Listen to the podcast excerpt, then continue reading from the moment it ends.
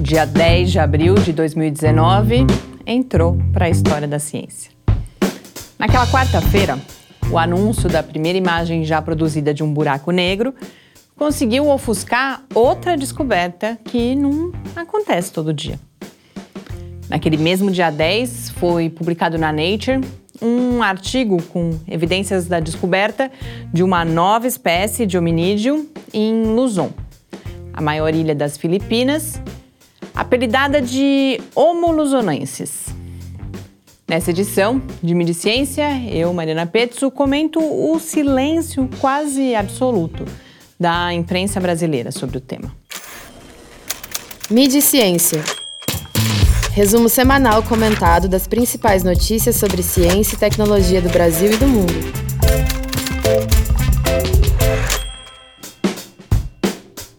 Foram pouquíssimas as matérias publicadas na imprensa brasileira sobre o Homo luzonensis. Eu identifiquei só seis, das quais três têm a mesma origem: a agência de notícias France Press. Uma quarta também vem de agência, a Reuters, e outra está no El País traduzida. De parabéns, então, a Folha de São Paulo e o seu repórter Reinaldo José Lopes, que publicaram o que me pareceu ser o único texto genuinamente brasileiro e um bom texto. Uma primeira diferença bem pontual é que a matéria do Reinaldo é a única que cita o pesquisador da Universidade das Filipinas, que foi responsável pela descoberta, ainda em 2007, do primeiro dos 13 fragmentos de ossos fossilizados que agora levaram à proposta de uma nova espécie. Ele é um dos líderes da equipe, junto com o francês, que foi o único citado nos textos vindos da France Press.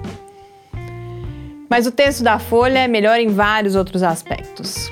Ele confere um sentido à descoberta. E não fica só na curiosidade do achado de uns ossinhos que podem ser de um parente nosso de mais de 50 mil anos atrás. Antes de falar sobre esse sentido, vamos a um breve resumo da notícia, caso você não tenha visto, o que é bem provável. O artigo na Nature descreve justamente esses 13 fósseis encontrados em escavações que foram realizadas em 2007, 2011 e 2015.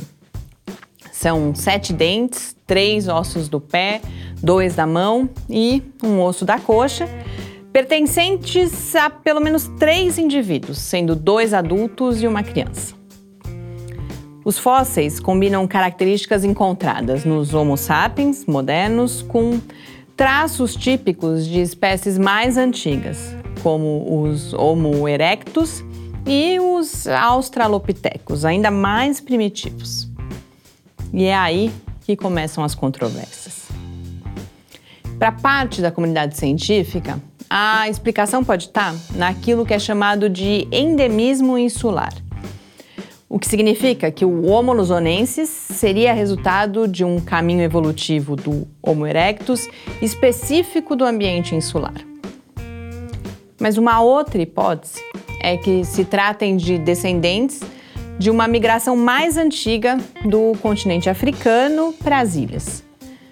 Possivelmente de Australopithecus, que até agora se imaginava que nunca tinham saído da África.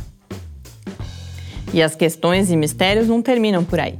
A gente não sabe, por exemplo, como que esses nossos ancestrais atravessaram o oceano para chegar até as ilhas. O que se sabe é que esse achado, junto com um outro de 2004 também nas Filipinas, mostra que a gente sabe muito menos do que achava que sabia sobre a evolução humana. Como coloca a própria Nature, a descoberta mostra que o Sudeste Asiático insular parece estar cheio de surpresas paleontológicas que complicam o cenário simples da evolução humana. Aparentemente, a diversidade do gênero Homo foi muito maior do que se pensava, o que suscita não só questões científicas, mas também filosóficas e existenciais. Até mesmo os responsáveis pelo estudo admitem que os fósseis encontrados ainda são poucos e que as evidências de uma nova espécie, ainda que robustas, podem não ser confirmadas por novos achados. Por isso, em quase todas as notícias que eu li, os pesquisadores clamam por mais fósseis, o que provavelmente deve acontecer se as escavações continuarem. Guardemos. Enquanto isso, boas leituras e a gente se vê na semana que vem.